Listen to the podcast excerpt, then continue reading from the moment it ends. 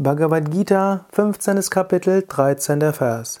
Kama Vishyacha Bhutani Dharayam Yaha Mojasa Pushnami Chaushadhi Sarva Somo Bhudvara Satmakaha.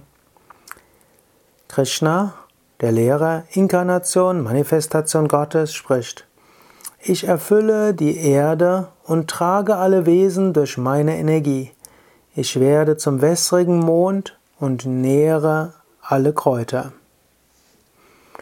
In diesen Phasen spricht Krishna darüber, wie und wo man überall Gott wahrnehmen kann.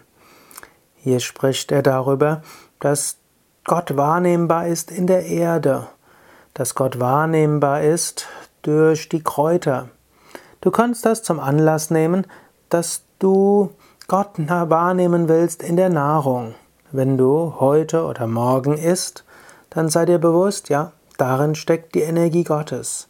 Wenn du ganz bewusst isst, stelle dir vor, Essen ist Gottesdienst. Essen ist Erinnerung an Gott.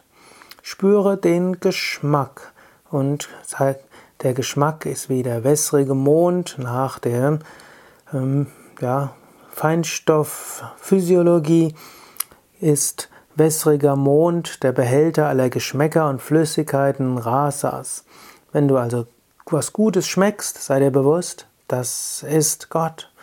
Und wenn du etwas Nahrhaftes zu dir nimmst, dann sei dir bewusst, auch das ist Gott. Und wenn du die Erde gehst und die Kräuter anschaust und den Baum, sei dir bewusst, auch dort ist Gott. Gott manifestiert sich als Erde, Gott manifestiert sich als Pflanzen, Gott manifestiert sich als deine Nahrung. Und wenn du die Erde anschaust, erinnere dich an Gott. Wenn du isst, erinnere dich an Gott.